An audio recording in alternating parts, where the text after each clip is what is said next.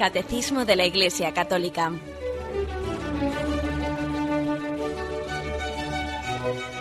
Un programa dirigido por Monseñor José Ignacio Munilla, Obispo de San Sebastián.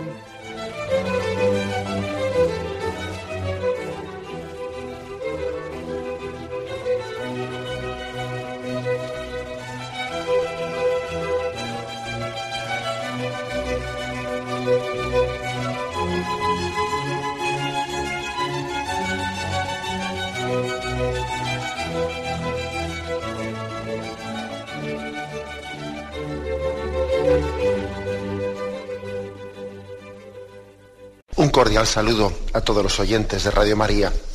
Un día más, con la gracia del Señor, proseguimos el comentario del Catecismo de nuestra Madre la Iglesia.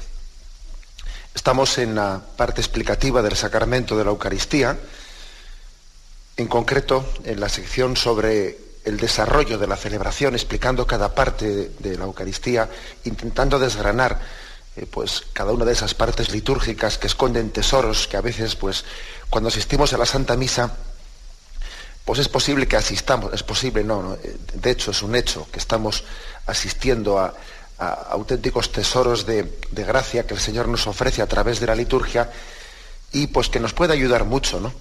Esto que hace el catecismo, el, el adentrarnos en conocer el significado profundo de cada parte para así recibir, disponernos a recibir mejor pues la gracia que el Señor quiere darnos en la celebración eucarística. Estamos en el punto 1352. Habíamos terminado la, parte referente a la presentación de las ofrendas, la parte del ofertorio que llamamos en la misa. Bien, y ahora entramos en la parte del prefacio, de la anáfora también que se llama.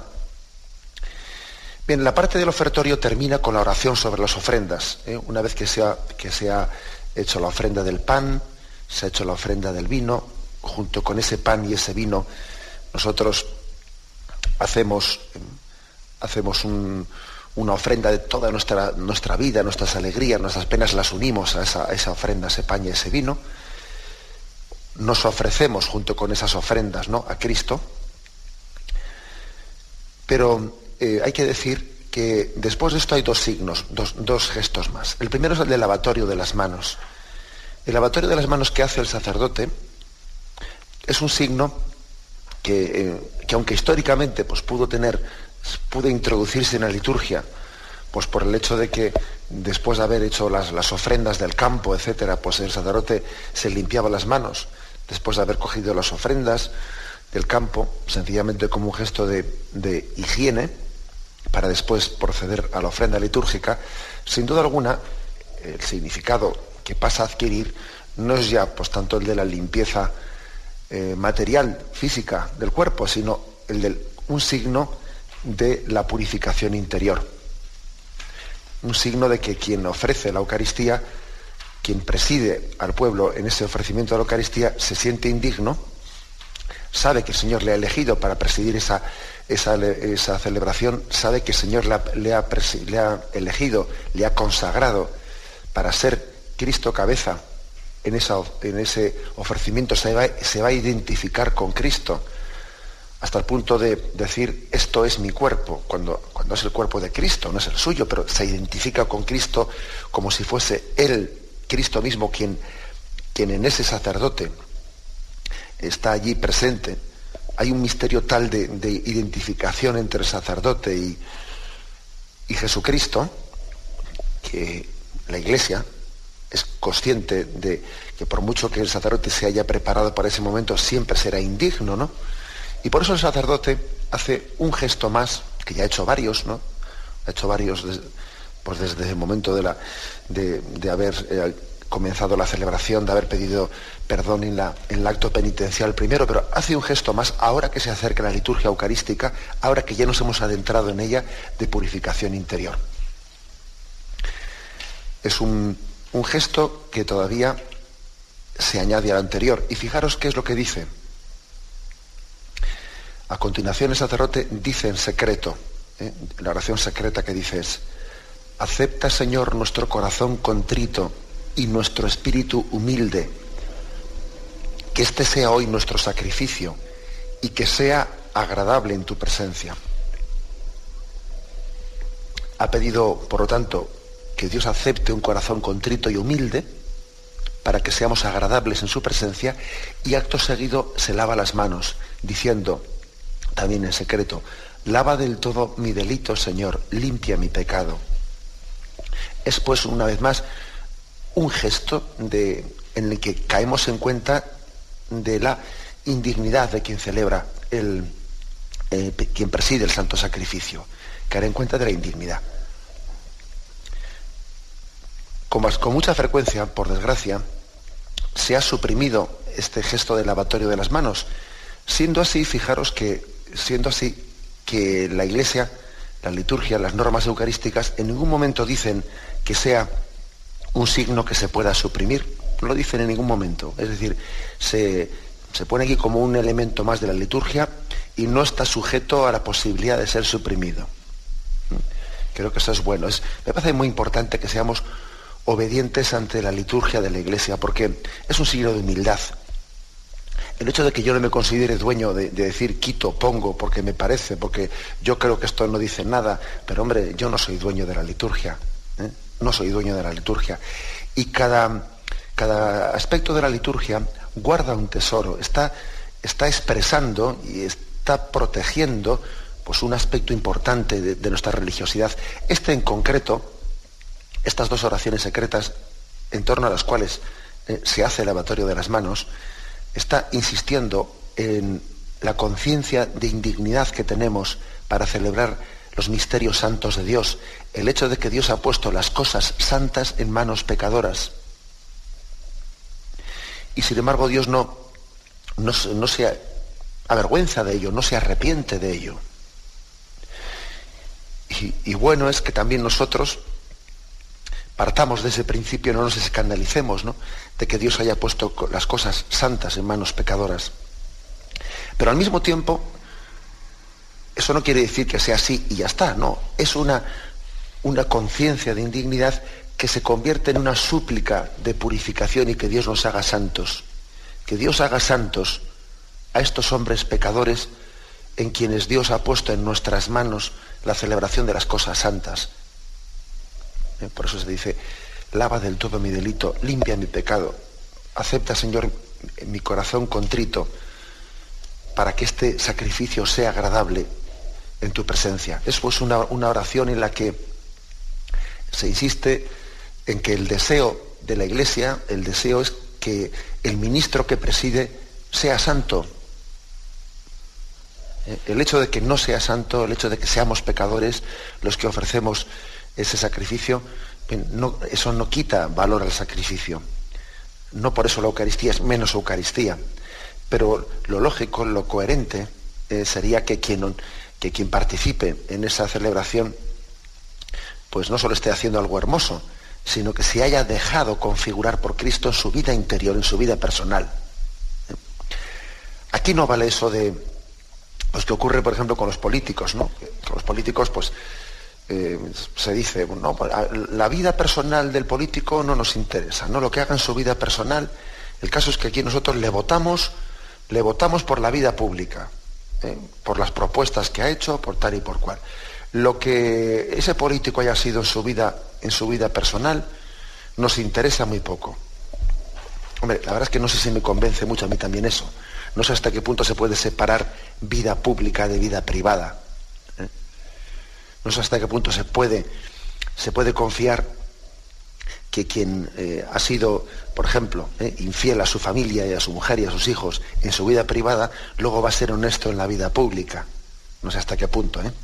se puede hacer esa diferencia entre vida pública y vida privada. Bueno, pues si eso ya se puede poner en duda, en duda en un ministro, en un político, perdón, pues todavía en un ministro de Dios la cosa está más clara. Es decir, aquí no hay distinción entre cometido o quehacer público ministerial y la vida privada. No, eh, el sacerdote, él tiene que ser santo en toda su vida, en su ministerio público y en su vida privada. Aquí no, aquí no hay diferenciación de, eh, de público-privado. El sacerdote él toda su vida, sus pensamientos incluso, sus pensamientos, aunque no, aunque no sean públicos, aunque solamente lo sepa Dios y Él, sus pensamientos, lo más íntimo de Él, está puesto al servicio de Cristo y, debe de ser, ¿eh? debe de ser santificado. ¿eh? Por lo tanto, sabemos que somos pecadores los que ofrecemos el sacrificio de Cristo, pero tenemos la santa rebeldía, la santa rebeldía de mantener intacto el ideal de la santidad. Saber que si Dios ha puesto en nuestras manos las cosas santas, pues no serán únicamente para que pasen por ellas y yo, y yo sea como un camarero, un camarero que distribuyo la comida y, yo me quedo en ayunas. No. No será como una cañería, ¿no? Una cañería por la cual pasa el, el agua y luego la cañería se queda reseca una vez que ya el agua pasó. Pues no. En el plan de Dios, el ministro que celebra, que preside los, los, sacramentos, debe de ser el, el primer enriquecido debe ser el, primer santificado. Aquí no vale con ser camarero, ¿eh? camarero distribuidor de los misterios de la gracia, sino que al mismo tiempo, al mismo tiempo, el, quien preside es pastor y es oveja. Da de comer y él se alimenta al mismo tiempo. Por eso ese signo del lavatorio de las manos, pues no deberíamos omitirlo nunca porque es un signo que nos recuerda que al mismo tiempo que Dios nos ha elegido como instrumentos de santificación, al mismo tiempo soy yo el primero que me pongo de rodillas ante Jesús y pido que me purifique. Al mismo tiempo, la, doble condición ¿eh? del, del sacerdote como ministro de Cristo y, como, y, al mismo tiempo como mendigo de su gracia. Somos ministros de la gracia de Dios y al mismo tiempo somos mendigos de la gracia de Dios. las dos facetas las está viviendo al mismo tiempo el sacerdote. El lavatorio de las manos, por lo tanto, pues primero porque la, liturgia de la Iglesia sí lo pide y eso ya sería suficiente pues con un sentido de humildad. Y segundo porque es que, es que además tiene que las cosas no son porque sí, que no son porque sí, que, las cosas tienen, tienen, una razón de ser profunda. Eh, el lavatorio de las manos es un verdaderamente un momento de humildad, un acto de humildad, de caer en cuenta de nuestra indignidad por parte del sacerdote. Bien, después de esto, ya, cuando nos introducimos en, en la siguiente parte del ofertorio, el sacerdote hace una una invitación a la oración, orad hermanos para que este sacrificio mío y vuestro sea agradable a Dios Padre Todopoderoso. Fijaros que dice mío y vuestro. Mío y vuestro. ¿Por qué no, por qué no resume? Pues resuma usted y diga este sacrificio nuestro. ¿Por qué, ¿Por qué tiene que distinguir mío y vuestro? Pues sí, Señor, lo distingue. Lo distingue queriendo con ello también eh, testimoniar que tenemos conciencia que el sacerdocio común de los fieles y el sacerdocio ministerial pues son distintos y la forma que tiene de participar el sacerdote que preside la celebración no es la misma que la forma que tiene de participar pues el, sacerdote, mejor dicho, el, el bautizado que ha recibido, sí, el sacerdocio común, pero que está participando, no presidiendo, ¿eh? No presidiendo, sino participando en esa celebración. Como son dos formas distintas, la del sacerdote que preside y también la otra forma de, celebrar, que es la del fiel, que celebra también, pero no presidiendo la celebración eucarística, como son dos formas distintas, eh, la liturgia dice, este sacrificio mío y vuestro. A veces pues, puede ocurrir que, que los sacerdotes nos, no sé, esto nos parezca una distinción, una distinción eh, pues demasiado remarcada, que sea uno, bueno, parece que me estoy yo aquí elevando delante de los demás como si yo fuese aquí alguien, yo que sé, que, miro por encima de los hombros a los fieles que están aquí, como que soy yo y vosotros, ¿no? Como si yo despreciase, pero es que es ridículo verlo así. Acabamos de limpiarnos las manos y caer en cuenta de nuestra indignidad. Acabamos de decir, Señor, limpia, de todo delito, de todo pecado, porque soy indigno de celebrar, de presidir esta celebración. Por lo tanto, sería, sería ridículo que ahora pensemos que esto es una especie de ufanación o que yo estoy mirando por encima de los hombros a fieles que están delante mío, que por cierto, todo se ha dicho de paso, muchas veces un sacerdote cuando, cuando preside la celebración y ve a ciertos fieles que están delante suyo, que además él, él les confiesa, él les confiesa, él, él sabe de qué cosas piden perdón a Dios, y el sacerdote sabe perfectamente que muchos fieles que están asistiendo a la Santa Misa son bastante más santos que él. Es un sacerdote, lo sabe. ¿Eh? En la medida en que uno puede hacer ese, ese juicio de discernimiento, pues porque claro, porque tiene el, privilegio de, de, haber conocido por dentro sus conciencias en el sacramento de la confesión, y un sacerdote dice, bueno, yo sé de que se confiesan estas personas, sé de que me confieso yo, vamos, estas son bastante, estas personas son bastante más santas que yo. Bastante más santas que yo. Eso muchas veces un sacerdote lo piensa, lo piensa en esos momentos y sabe que es verdad. Y eso no quita, eso no quita, por eso precisamente tiene pleno sentido ¿no? el, el signo del lavatorio de las manos, etcétera, etcétera. Pero eso no quita para que al mismo tiempo tengamos conciencia de la dignidad especial que el Señor ha dado a quien preside la Eucaristía. Y por eso dice, para que este sacrificio mío y vuestro, porque es verdad que la forma que tiene el, sacerdote, o sea, es así, esa forma, esa presencia que tiene en la celebración de la Eucaristía, pues es esencialmente eh, diferente y superior a la que tiene el, el fiel por el sacerdocio común, los fieles. De hecho, por ejemplo, por eso también los fieles entienden que, que le piden al, sacerdote que ofrezca el sacrificio por esta intención o por otra. ¿Es que acaso un fiel cuando asiste a la misa, él mismo, no puede él también ofrecer la Santa Misa pues por una intención?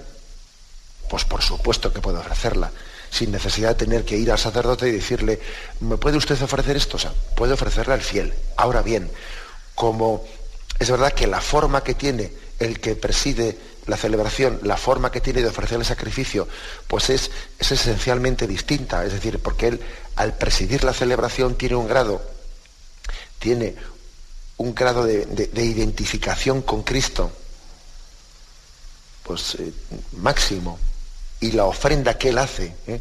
pues tiene, alcanza otra dimensión, por eso existe esa tradición de que los fieles, de los fieles cristianos le pidan al sacerdote, oiga, ofrezca usted esta, Eucaristía por un difunto, o por tal o por cual.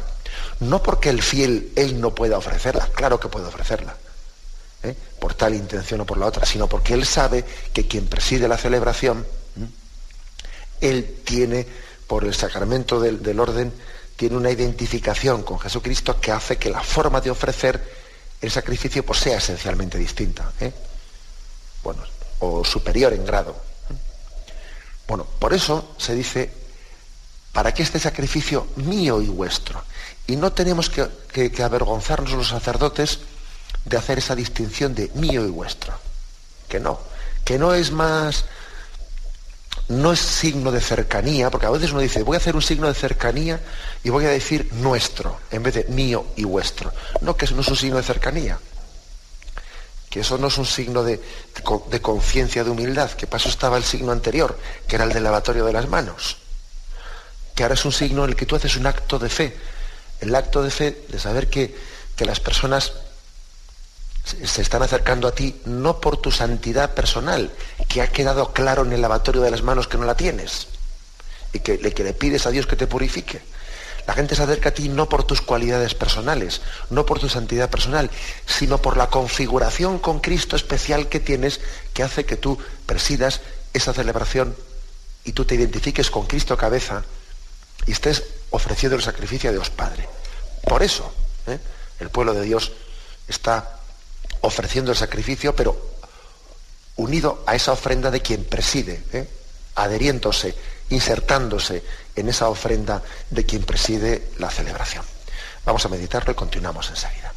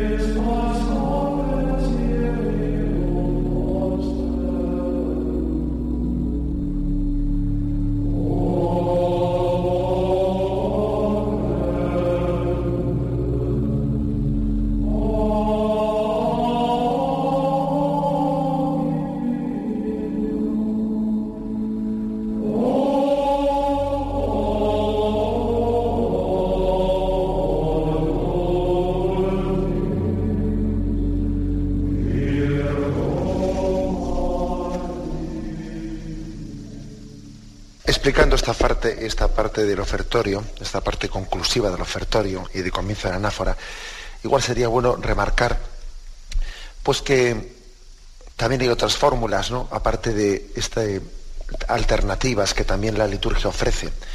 Igual que existe esta invocación, esta fórmula de orad hermanos para que este sacrificio mío y vuestro sea agradable a Dios Padre Todopoderoso, también hay otras. Por ejemplo, orad hermanos para que llevando al altar los gozos y las fatigas de cada día, nos dispongamos a ofrecer el sacrificio agradable. Eh, aquí yo destacaría dos cosas, que, que la Iglesia nos invita a que el ofertorio sea también ofertorio de nuestros gozos y fatigas. Esto es lo que ayer insistimos. Insistimos en que el ofertorio no es tanto ofrecer cosas, sino ofrecerme yo en esas ofrendas.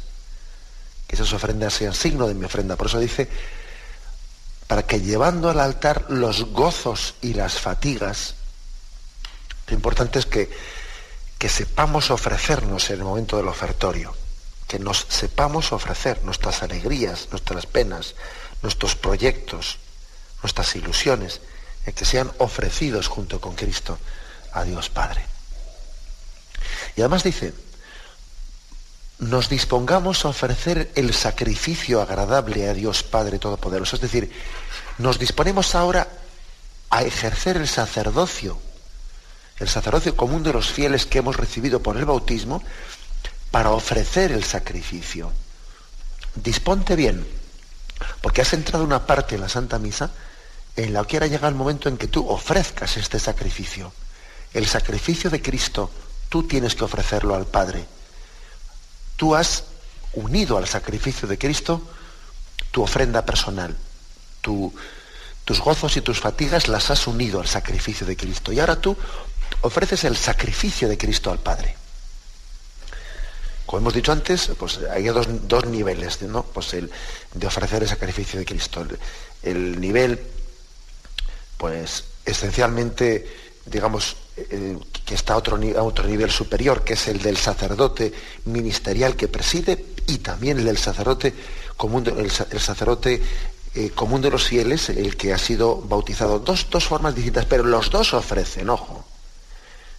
La ofrenda del fiel se, eh, se inserta en la ofrenda del ministro que preside y los dos ofrecen ese sacrificio. Y ojo, que aquí lo, importante de este momento del ofertorio es que no es que yo ofrezca mis sacrificios, mis alegrías, mis penas, no, no. Yo ofrezco el sacrificio de Cristo, al cual yo antes he unido mis cosas. Pero es que la clave de la misa no es que yo ofrezco mis cosas a Dios, porque para eso no hacía falta misa. Para eso era suficiente con que yo en un rato de oración, Señor, te ofrezco mis cosas, pues ya está. Esa es la, oración de la mañana en la que uno ofrece sus cosas a Dios. Pero no, pero es que lo propio de la misa no es ofrecer mis cosas a Dios, eso es ofrecer el sacrificio de Cristo a Dios, lo ofrezco, al cual yo he unido mis cosas.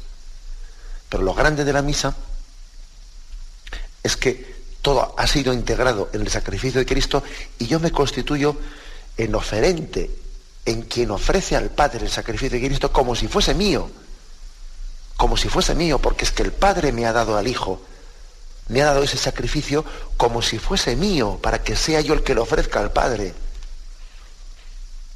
Esta es la, grandeza de la Eucaristía que se me da para ofrecer una cosa que, yo ni remotamente eh, podía vamos, a rogarme la propiedad de ese sacrificio. Pues sí, me ha sido ofrecido en propiedad como, como que el Padre me, oferta como si fuese una ofrenda en favor mío, eh, el sacrificio de Cristo yo lo ofrezco al Padre. Bien, este momento es un momento clave. ¿eh? Y fijaros que eh, cuando se termina esta, esta invitación, esta invitación de orad hermanos para que este sacrificio mío vuestro, o con otra fórmula, como he dicho, esta de para que llevando al altar los gozos y las fatigas, cuando se ha hecho esta invitación a la oración, el pueblo se pone en pie para escuchar la oración de las ofrendas. Esto es importante decirlo, porque a veces los fieles están un poco, un poco perdidos de en qué momento se ponen de pie. En este momento se ponen de pie. Los sacerdotes se ponen de pie después de esta invitación a la oración, antes de escuchar eh, la oración de las ofrendas. ¿Por qué es en este momento? Hombre, pues porque eh, la oración, las oraciones, las tres oraciones mm, eh, claves de la liturgia, que son la oración colecta, la oración sobre las ofrendas y la oración de acción de gracias después de la comunión, esas tres ofrendas, perdón, esas tres oraciones se, se escuchan las tres de pie, porque oramos a Dios y la postura de estar de pie es un, también la, la postura suplicante. Nadie suplica una cosa sentado. sentado, eh, la postura de estar sentado no es la postura de, súplica. Uno se pone en pie, mira al Señor a lo alto y, eleva su súplica. Bien, por lo tanto, eh, en ese momento nos ponemos de pie y el sacerdote pronuncia la oración de ofrendas. ya ha sido introducida y como ya ha sido introducida, pues el sacerdote no dice en ese momento oremos, al igual que ha dicho la oración colecta, sino que reza ya directamente la oración de ofrendas, puesto que ya ha sido introducida. Bien, y viene ahora lo que he dicho al principio, que quería explicar, que, me he alargado en estos prolegómenos mucho, pero bueno, viene ahora la parte que llamamos la anáfora. ¿eh? La anáfora que también eh, nosotros utilizamos bastante más la palabra el prefacio, pero bueno. ¿eh? Dice el punto 1352. La anáfora, con la plegaria eucarística, acción de gracias de Dios y de consagración, llegamos al corazón y a la cumbre de la celebración. En el prefacio, la Iglesia da gracias al Padre por Cristo en el Espíritu Santo, por todas sus obras, por la creación, la redención y la santificación Toda la asamblea se une entonces a la alabanza incesante que la Iglesia Celestial, los ángeles y todos los santos cantan al Dios tres veces santo. O sea que la anáfora, eh, más o menos podríamos llamarla la plegaria, la plegaria eucarística. ¿eh? Es la plegaria eucarística en la que comienza pues, la, segunda parte eh, de, la, de la Santa Misa. La primera ha sido la liturgia de la palabra Luego viene la liturgia de la Eucaristía. Bien, después de las ofrendas, que también forman parte de la liturgia de la Eucaristía, eh, pues viene ya la anáfora, que es la gran oración dirigida a Dios Padre. Esa, esa anáfora em, tiene, esa plegaria eucarística tiene una primera parte, que es el prefacio. El prefacio. El Señor esté con vosotros y con tu espíritu. Eh, poco, a veces equivocadamente, erróneamente, los fieles se, ponen de pie en este momento. ¿eh? ¿El Señor esté con vosotros? No. El, momento de ponerse en pie, pues era el, momento ese anterior, el momento en el que, en el que se, nos, se nos invitaba a la oración por parte del sacerdote, nos ponemos en pie y él hace la oración de las ofrendas. Entonces nos ponemos de pie. Ahora comienza esta parte con un diálogo el Señor esté con vosotros y con tu espíritu. Levantemos el corazón, lo tenemos levantado hacia el Señor. Demos gracias al Señor nuestro Dios. Es justo y necesario. Es un diálogo, un diálogo hermoso, en el que se nos está elevando, elevando, se nos está elevando el tono interior para comenzar la, eh, la plegaria eucarística con toda, cayendo en cuenta de que, de que no podemos ser meramente espectadores, eh, sino que tenemos que ser cooferentes, ofrecer junto con el sacerdote el sacrificio de Cristo al Padre.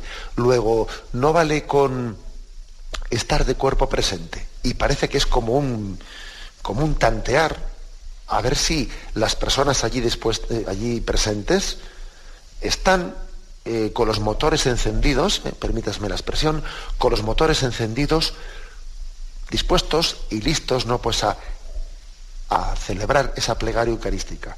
Por eso esa insistencia. Levantemos el corazón, lo tenemos levantado hacia el Señor. Demos gracias al Señor. Es justo y necesario. Creo que es, una, es un momento que tenemos que vivirlo así, como una especie de, como cuando un, un organista ¿eh? va a tocar un concierto y primeramente antes de, tocarlo, pues bueno, pues toca la escala a ver si está afinado. A ver si está afinado este piano en el que yo voy a tocar este concierto. ¿eh? Ningún, ningún pianista llega allí y sin nada, ¿no? sin el más mínimo calentamiento, comienza a tocar la pieza. No, primeramente ha calentado un poco, ha visto a ver si están afinadas las teclas. Bueno, algo así, ¿eh? si me permitís el ejemplo, algo así hace aquí la liturgia. Nos vamos a adentrar en, la liturgia, en, esa gran plegaria de ofrenda, y entonces nosotros, primeramente, somos tanteados por quien preside la celebración, a ver si estamos bien dispuestos, con el espíritu elevado, con la conciencia de que vamos a asistir a un acontecimiento de salvación sacramentalmente celebrado ¿no? y revivido pues, con una fuerza tremenda. Así se introduce ¿eh? ese, prefacio, con ese diálogo. Y luego, en ese, en ese prefacio, después de haber manifestado, damos gracias a Dios, se, se recurre a muchos motivos por los que dar eh, gracias a Dios, por los que dar gloria a Dios. Damos gloria a Dios, en verdad es justo y necesario darte gracias y pues hay plegarias eucarísticas, hay muchas para elegir, ¿no? Pues por, sus obras, por la creación, por la redención, por la santificación, se recurre en cada una de las plegarias eucarísticas pues, a motivos, en cada uno de los prefacios, mejor dicho, eh, a motivos distintos por los cuales dar gracias a Dios, por este motivo, por el otro, etc. Es hermoso, ¿eh? hermoso ver cómo la Iglesia mm, recurre a un montón de prefacios, los hay de tiempo de Adviento, prefacios de tiempo de Cuaresma, prefacios de Pascua, prefacios de tiempo ordinario, prefacios de, los santos, prefacios de las vírgenes. Bueno, pero en cada uno de ellos estamos buscando, estamos relatando, desgranando tantos motivos que tenemos para dar gracias a Dios. La Iglesia nos enseña a dar gracias. Y como cuando nosotros a un niño, a un niño le cogemos y se le da cualquier cosa, viene, viene una visita, la visita le da un regalo al niño y nosotros le decimos al niño, ¿qué se dice? Y el niño dice, gracias, le estamos enseñando a ser agradecidos hacia, eh, hacia esa persona que ha venido de fuera y le ha traído un regalo al niño. ¿Qué se dice? Y el niño dice, gracias. Bueno, pues es que eso mismo hace la iglesia con nosotros nos enseña a dar gracias por multitud, ¿no? por, montones de, motivos. Nos enseña a ser sensibles, a, percibir los dones, que estamos rodeados de dones de gracia. Para empezar en la historia de la salvación, ¿no? Que eso ya solamente con eso tendríamos ya para toda la eternidad. En la historia de la salvación, en las circunstancias concretas de nuestra vida, cuántas cosas hay por las que tenemos que dar gracias a Dios. La Iglesia nos enseña a ser agradecidos, nos enseña a serlo. Bien, vamos a relatar un poco ahora esta parte del, del prefacio, pero antes vamos a hacer un momento de reflexión.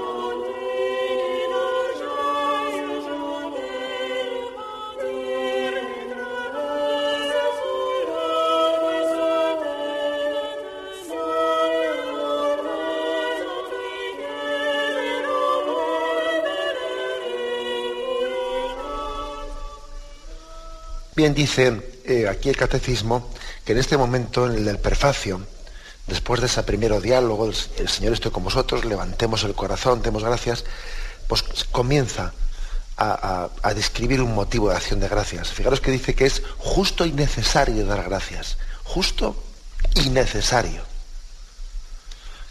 O sea, no es que sea conveniente, es necesario para nosotros. El hombre, el hombre se salva también por, por caer en cuenta de que ha sido amado por Dios. Y cuando uno cae en cuenta por ello, pues prorrumpe en una oración de acción de gracias. Luego es que es necesario que el hombre sea agradecido para que también ello sea expresión de haberse sido inmerecidamente amado. Solo quien se sabe inmerecidamente amado es agradecido. Así de claro, es decir, no estamos hablando aquí ahora de, una, de un ser agradecido como una fórmula de educación, que a veces se puede hacer de la acción de gracias pues un signo de educación así, perdone usted y muchas gracias y tal. No, no, no. Aquí no estamos hablando de signos de educación. Estamos hablando de algo profundamente más, eh, más vital y esencial, ¿no? Solamente quien se sabe inmerecidamente eh, amado, pues es capaz de ser agradecido en el sentido profundo de la palabra, no en el sentido de, un barniz de educación, de fórmulas exteriores de educación. Bueno, el caso es que dice aquí que damos gracias, damos gracias a Dios Padre, dice así, al Padre por Cristo en el Espíritu Santo. ¿eh?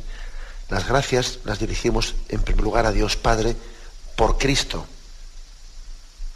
a través de Cristo en el Espíritu Santo. Es una especie de vernos inmersos en el seno de la Santísima Trinidad a la hora de hacer esa acción de gracias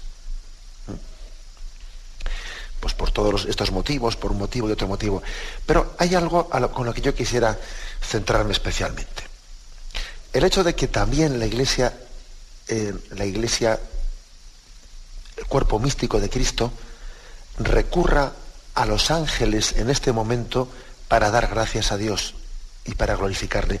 Como sabemos que nosotros también nos hacemos una glorificación y una acción de gracias, pues siempre incorrecta, siempre insuficiente, pues recurrimos a los ángeles, siempre al final del prefacio, por eso con todos los ángeles y arcángeles, con todos los coros celestiales, cantamos sin cesar el himno de tu gloria. A la hora de dar gracias a Dios, recurrimos a los ángeles que, son, que forman parte de este coro celestial que alaba a Dios Padre. No es tampoco una fórmula hecha, sino que es una verdad. Tenemos que imaginar, imaginar porque es así, porque en verdad la celebración eucarística tiene el altar rodeado de los ángeles de Dios que adoran a Cristo y que ofrecen también, están uniéndose a la ofrenda sacramental de la Iglesia, la ofrenda de Cristo al Padre. Los ángeles asisten a la sagrada liturgia y nosotros nos estamos uniendo a ellos también y ellos a nosotros, mejor dicho. ¿eh? Ellos se unen a nosotros en esa celebración de la liturgia. No es un recurso así estético, ¿eh? el tema de los ángeles. A veces, por desgracia, es que uno tenemos peligros, ¿no? Y uno de los peligros es pensar que los ángeles pues, son un recurso estético. Digo estético porque parece que adornas con unos angelitos el retablo, pones aquí un angelito y que resulta simpático, uno tiene una trepita, el otro tiene unas, unas, alas, que no es un recurso estético que no es un recurso estético, que los ángeles son eh, seres espirituales, personales, creados por Dios que, que, le alaban, que le bendicen, que le glorifican y que nos ayudan a nosotros ¿eh? A que nuestra liturgia también sea perfectamente glorificadora de Dios Padre. Ojo con esto que, a veces hay ciertas cosas que a base de no decirlas, a base de callarlas, pues claro, con el paso del tiempo, una cosa que ha sido callada durante muchos, muchos años es que es casi como si hubiese sido negada. Me refiero a la existencia de los ángeles, seres espirituales personales, y a esa función que tienen de ser, eh, de unirse con nosotros en la ofrenda del sacrificio de Cristo al Padre. Lo estamos diciendo en todas las celebraciones de la misa, lo decimos, ¿eh?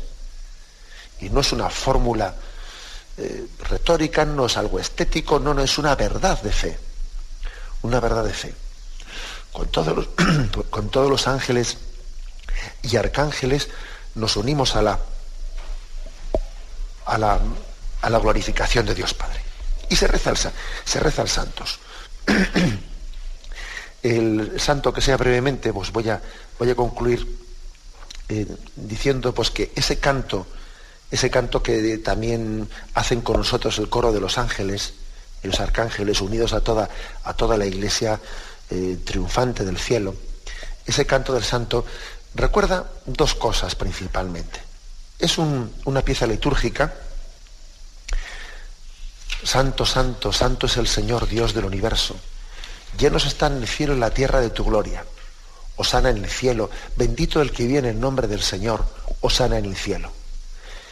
Por una parte, en la, primera, la primera parte del Santos, pues nos recuerda más al libro del, Apocalipsis, Apocalipsis 4.8, donde se nos recuerda cómo eh, se estaba los cuatro seres vivientes repetían sin descanso día y noche, Santo, Santo, Santo es el Señor, Dios del universo. Es decir, hay una, una, una referencia, en primer lugar, a la Jerusalén celestial que allí eh, está glorificando al Cordero, al Cordero degollado que ha sido, que ha sido resucitado. ¿no? Este santo nos remite a la liturgia de la Jerusalén celestial. Y al mismo tiempo, en la segunda parte del santo, bendito el que viene en nombre del Señor, esto es una, una, evidente, es un eco de la entrada de Jesús en Jerusalén, donde los niños hebreos recibieron a Jesús con palmas en la mano, proclamándole así, bendito el que viene en nombre del Señor. O sea que en este momento en el que se va a introducir, se está introduciendo la plegaria eucarística, el santo, el santus, tiene como dos reminiscencias. La de la liturgia del, cielo, donde los ángeles alaban a Dios, santos, santos, santos, y por otra parte, la de la entrada de Jesús en Jerusalén en su semana de pasión. Es recordar que la, que la celebración de la Santa Misa que se está introduciendo en la liturgia eucarística tiene esas dos dimensiones.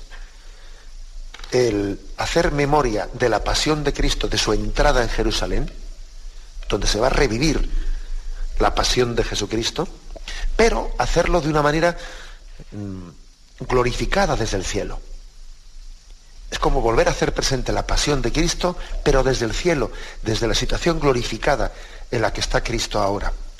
Por eso el santo es una mezcla, es una mezcla de, de las palabras con las que los niños hebreos, hebreos pues ensalzaron a Jesús al entrar en Jerusalén, y también mezcla de las palabras que los ángeles, que los ángeles alaban a Dios Padre en el, en el cielo, tal y como nos lo cuenta como nos lo cuenta el libro del Apocalipsis. Las dos cosas están integradas en la pieza litúrgica del santo.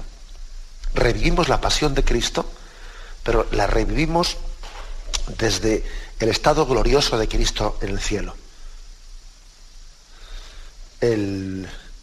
algunos santos, ¿no? como el Padre Pío, y solían vivir este momento del Santus con una fuerza especial, con la fuerza de como quien asiste a la entrada en Jerusalén. Cristo entra en Jerusalén y en ese momento él se comienza a disponer para ofrecer su vida. Él sabe que esos que le aclaman, santo, santo, Osana al que viene al, al, rey de David, sabe que en pocos días él va a ser entregado en Jerusalén por lo tanto, el Santus también es un, es un himno, sí, vamos, sí de gozo, por supuesto, ¿no? Pero también es un, gozo que al que lo vivimos con un tono, un tono de misterio y un tono también humilde, sabiendo que se va a revivir sacramentalmente la entrega de Cristo, ¿eh? nuestra traición a Cristo. Las dos cosas se están viviendo ahí. Bien, dejamos aquí, en este punto 1352, dejamos la explicación de la, de la liturgia. Continuaremos mañana a partir de lo que se llama la epíclisis en el punto 1353. Nos despedimos a recibir la bendición de Dios Todopoderoso, Padre, Hijo y Espíritu Santo, descienda sobre vosotros. Alabado sea Jesucristo.